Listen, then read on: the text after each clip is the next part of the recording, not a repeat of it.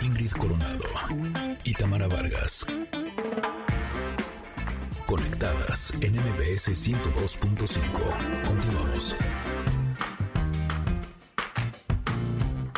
Barriga llena, corazón sano y contento.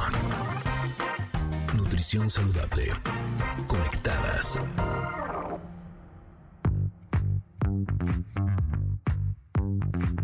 Ahora sí que modestia aparte, pero el programa del día de hoy no ha tenido desperdicio, señoras y señores. Puro filete, puro cosa buena. Y entonces, por supuesto que en este programa, el día de hoy tenía que estar nuestra nutrióloga Valeria Rubio, a quien le damos la bienvenida Conectadas, para platicarnos de un tema, eh, puede ser que sí polémico, pero sobre todo para que nos dé luz, para que nos abra eh, la mente, nos haga conciencia y nos haga conocedores de el nuevo etiquetado, cómo podemos llevarlo a cabo, cómo podemos saber qué es lo que estamos comprando, consumiendo con estas nuevas reglas y este, eh, pues sí, este nuevo etiquetado que tenemos frente a nosotros. Valeria, bienvenida.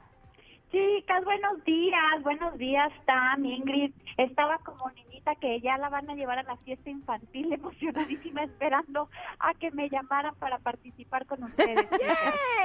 Oye, teníamos una entrevista con Ben Ibarra y nos fuimos de largo porque hay que platicar un chorro también con Ben Ibarra. Pues, tú disculparás. Ay, pero qué honor, chicas, me hubieran avisado. Bueno, pues ahí en el podcast lo puedes escuchar, pero ahora vamos contigo para que ya no esperemos nada más, sino que sepamos cómo hacerle o cómo interpretar el nuevo etiquetado en los alimentos. Es correcto, Vitam.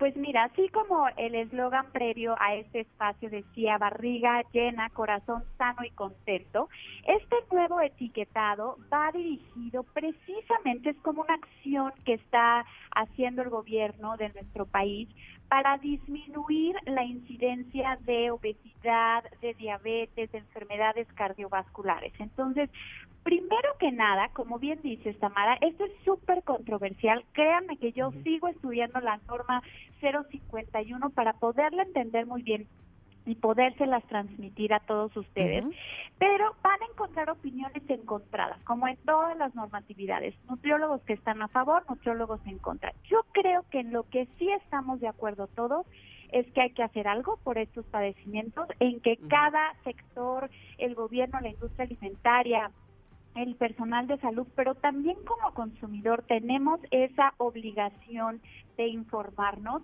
porque si una sola parte hace el trabajo, pero las demás no, pues esto no sirve, ¿no? Entonces, eh, estamos hablando de estos nuevos hexágonos eh, negros que están apareciendo en muchos de los productos que consumíamos o que consumimos eh, con esta intención. Básicamente vamos a ver eh, los hexágonos que hablan de exceso de calorías, exceso de azúcares, exceso de grasas saturadas, exceso de grasas trans y exceso de sodio. Son estos cinco hexágonos que están hechos, eh, digamos, con cierta formulación que hay que saberle, yo les aconsejo que no solo se basen en los hexágonos, que sigamos revisando la etiqueta de atrás, porque trae información importantísima para que no solo nos asustemos y lo dejemos de consumir, sino que aprendamos que estos productos pueden formar parte de una alimentación sana y equilibrada si se consumen con moderación y si forman parte de un, del resto de una dieta que incluye a todos los grupos de alimentos. Justo acabas de tocar un punto importante porque creo que lo que nos sucedía es que muchos empaquetados tenían algunas leyendas que nos confundían a nosotros como consumidores. Por ejemplo, de pronto veíamos algunos que decía con vitaminas y minerales ok, a lo mejor tiene vitaminas y minerales, pero tenía exceso de azúcares, ¿no? Y entonces lo que estábamos consumiendo no era un producto que podría equivaler a una fruta o una verdura, que evidentemente tienen vitaminas y minerales, pero que no tienen esa concentración de azúcares que puede llegar a ser eh, dañino para nuestra salud. Entonces, eh, la pregunta es, si no, la idea no es dejar de consumir estos alimentos, es eh, cuántos de estos alimentos podríamos consumir al día, por ejemplo. Es súper importante esa pregunta, Ingrid, porque no necesariamente un alimento que tenga cinco sellos es mucho mejor a uno que solo tenga un sello. O sea, todavía... peor. Exacto, mejor o peor. Eh, todavía, por eso digo, hay que revisar la parte de atrás, hay que recurrir a un especialista, porque, por ejemplo, les voy a poner un ejemplo. Eh, una ventaja es estos productos que se anunciaban como súper saludables, súper naturales, de pronto estamos viendo que tienen la misma azúcar que un alimento que se que se eh, promocionaba, por ejemplo, para niños, que tú pensarías que es como súper alto en azúcar, ¿no? y resulta que tienen eh, valores similares, entonces pues hay que elegir de una manera diferente. Pero hay alimentos que van a traer sellos, igual que otros alimentos, eh, eh, digamos que van a traer pocos, y que son buenos para la salud, insisto, dentro de una dieta equilibrada. Por ejemplo, un yogurt. Un yogurt puede tener un hexágono de alto en azúcar pero es lo mismo, el mismo hexágono que va a traer un jugo o que va a traer un refresco. ¿Cuál es la diferencia entre uno y otro? Mm. El yogurt va a tener proteínas, el yogur va a tener probióticos, es decir, es un alimento mucho más completo, mucho más mm. benéfico para la salud que un refresco. Sin embargo, van a traer el mismo etiquetado, ¿me explico? Totalmente, pero además hay que ver la diferencia en porcentaje, como bien dices tú, este, para eso nos va a servir seguir viendo las etiquetas de atrás para ver, sí, a lo mejor hay un exceso de azúcar en el yogur y en el refresco, pero el porcentaje de azúcar que hay en el producto es totalmente distinto, ¿no? Es correcto, que en eso es donde hay mucha discrepancia, porque, por ejemplo, en el caso de azúcares, eh, se marcó con etiqueta negra aquellos que tienen más del 10% del total de calorías de los azúcares libres, que esto suena muy complejo, pero digamos que clasificaron igual a los que tienen el 10% y a los que tienen el 18%, que es una, un, un, parámetro bastante amplio. Entonces, eh, sí hay que tomarlos en cuenta, por supuesto. Una de las ventajas de las nuevas tablas que vamos a seguir viendo, como las de antes, este etiquetado sustituyó a ese que veíamos como en unos cuadritos hasta abajo que la verdad nadie le entendía. Entonces, la etiqueta etiqueta de atrás va a seguir viniendo, pero la una de las ventajas es que va a estar en 100 gramos del producto. Ventaja y desventaja. ¿Por qué? Porque yo voy a poder comparar productos similares si solamente me voy a ver las calorías. No es como antes que decían una porción 25 gramos, otra porción 37 gramos y era un pelotero terrible.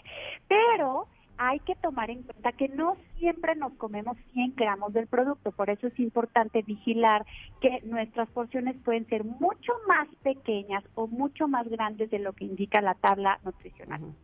Eh, dentro de las dos etiquetas hay una que dice exceso de grasas saturadas y otra que dice exceso de grasas trans. Eh, ¿Nos podrías decir cuál es la diferencia entre una y otra y cuál es la que sería una mejor opción de elegir en caso de que queramos algún producto que tenga estas etiquetas? Me encanta, me encantan sus preguntas. Chicas, las amo. Es que Nosotras a ti. interesantísima, porque en efecto hay una diferencia muy significativa entre las grasas saturadas y las grasas trans. Las grasas saturadas y las grasas trans, ambas se han asociado al tema de enfermedades cardiovasculares. Sin embargo, muchos estudios recientes han demostrado que el problema no es tanto la grasa saturada propia del alimento, porque todos los alimentos de origen animal tienden a tener grasas saturadas, sino que son mucho más perjudiciales para la salud las grasas trans, que son estas grasas vegetales adicionadas, que es el azúcar y dextrosa y maltodextrinas, como muchas eh, formas en las que viene el azúcar eh, determinado que se usan para espesar, que se usan para dar sabor, pero a pesar de que son grasas vegetales, como están eh, hechas precisamente para, para la industria y para producir grandes cantidades, son las que contribuyen mucho más a las enfermedades que cardiovasculares, mucho más que las grasas saturadas, porque las grasas saturadas las vamos a ver acompañadas generalmente de proteína, de ciertas vitaminas de manera natural como la A, la D y la E. Y las grasas trans, la verdad es que sí hay que minimizar su consumo lo más posible porque son las que están más asociadas con el tema cardiovascular. Oye, vale, eh, platícame, ¿quién hace ¿quién etiqueta? ¿Quién pone eh, estas, estas, eh, estos hexágonos? ¿Vienen directamente de eh, la fábrica de los productos o cada súper se encarga de ponerlo o hay un nutriólogo que está ahí verificando, no, este etiquetado está bien, este no, porque vamos, que ese es un dato muy importante. A lo mejor si es a libre, a libre albedrío y entonces el señor del súper dijo, eh, este tiene exceso de azúcar, este no, a Chihuahua, ¿no? Entonces, eh, ¿cómo podemos confiar en quién está etiquetando? Bueno, la, la, la, autoridad que hizo esto, desde luego, fue la Secretaría de Salud. Esto es una norma, no es una ley. Esto es una norma que puede cambiar con el tiempo, dependiendo pues de, de, la legislación que esté en ese momento. Pero esa norma la saca la Secretaría de Salud y le dice a la industria alimentaria, tú tienes que sacar los productos que vas a vender en México con este etiquetado. Entonces, son las industrias alimentarias las encargadas de en su caso, hacerle las modificaciones a sus productos si es necesario y de poner estos sellos, desde luego basados en la NOM 051 pero la mayoría supongo que se están, eh, pues bueno, asesorando. Yo he participado en algunas asesorías de este tipo con nutriólogos para poder saber si eh, su producto va a poderse vender con ese etiquetado o no, porque si el producto no tiene el etiquetado que debe, pues va a ir para afuera. Claro. Claro. Ahora, a mí lo que me da mucho gusto es que las empresas se van a, a ver en la necesidad de reformular eh, los ingredientes de sus productos para que tengan menos etiquetas porque al final eh, lo que van a estar eh, peleando de alguna manera es por los consumidores. Y al ser más conscientes de que tanto las calorías, los azúcares, las grasas saturadas, las grasas trans y el sodio. no son cosas que nos hacen bien a la salud, pues evidentemente ahí va a empezar una competencia bastante interesante, ya no solo por el sabor o por la mejor campaña de marketing, sino por ver quién va a ofrecer un producto de mayor calidad con un mejor sabor, porque además eh, ya hay muchos sustitutos, por ejemplo, de azúcares y de grasas que son saludables, ¿no, Valeria? Claro, ese es otro puntazo, porque hay otras dos leyendas que van a venir. está dirigida más para niños, pero va a venir si el producto contiene cafeína o edulcorante. Mm, y como tú bien dices, eh, Ingrid, hay edulcorantes que son naturales, que es en el caso de la de la stevia y del fruto del monje, por ejemplo, que son edulcorantes naturales, pero son edulcorantes que no aportan calorías. Entonces, van a estar también marcados estos productos y no necesariamente son tan malos, lo pongo entre comillas, como se ha dicho de otro tipo de edulcorantes. Insisto, Yo creo que este es un trabajo de equipo. Desde mi punto de vista, la industria alimentaria tiene mucho que ver, pero también necesitamos nosotros como consumidores, eh, tenemos, insisto, la obligación de informarnos. Ahora, va, va, a pasar, los que normalmente vemos las etiquetas, compramos, elegimos diferente. Y justo dijiste la palabra, pero clave, conciencia. Los que tenemos más conciencia, seguramente vamos a hacer más caso de este etiquetado, nos vamos a ir a la parte de atrás, vamos a elegir diferente, pero también hay que hay que tomar en cuenta que hay un grupo poblacional muy grande en nuestro país que no va a hacer ese análisis que va a seguir comiendo lo mismo, pero con un poquito de más miedo y más culpa. Entonces, hay que mm. eh, también fomentar espacios en donde se dé una adecuada orientación nutricional, eh, promover la actividad física en los niños, eh, que tengamos espacios en donde podamos salir a hacer ejercicio, como todos hacer como esta parte, porque si no va a pasar como en otros países en donde se dio este etiquetado y la incidencia en obesidad, diabetes, hipertensión, que era el objetivo, pues no se logró. Entonces yo creo que México puede ser un gran ejemplo de que las cosas se pueden hacer si se hacen de manera conjunta y de manera multidisciplinaria. Totalmente de acuerdo, no dejar de hacer ejercicio. Vamos, ocuparnos también en otras eh, áreas, porque la alimentación obviamente es importante, pero no, no es única, no nada más se refiere a eso, nuestro bienestar de salud. Valeria, como siempre, te agradecemos te admiramos, queremos saber más dónde podemos encontrarte, eh, cómo podemos consultarte, así es que por favor pásanos tus redes sociales.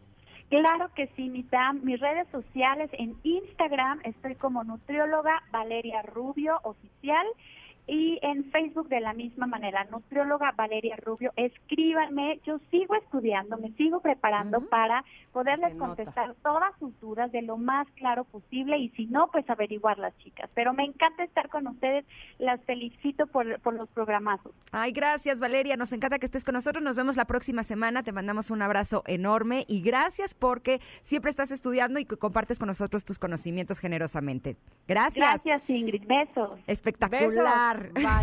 bueno, pues quedó más claro, eh, evidentemente, con esta este paseo que nos hizo Valeria de cómo identificar mejor esas, eh, o, sobre todo más que identificar, cómo interpretar mejor ese nuevo etiquetado en los alimentos. Exacto, nos vamos a ir a un corte, pero regresamos, seguimos conectadas contigo.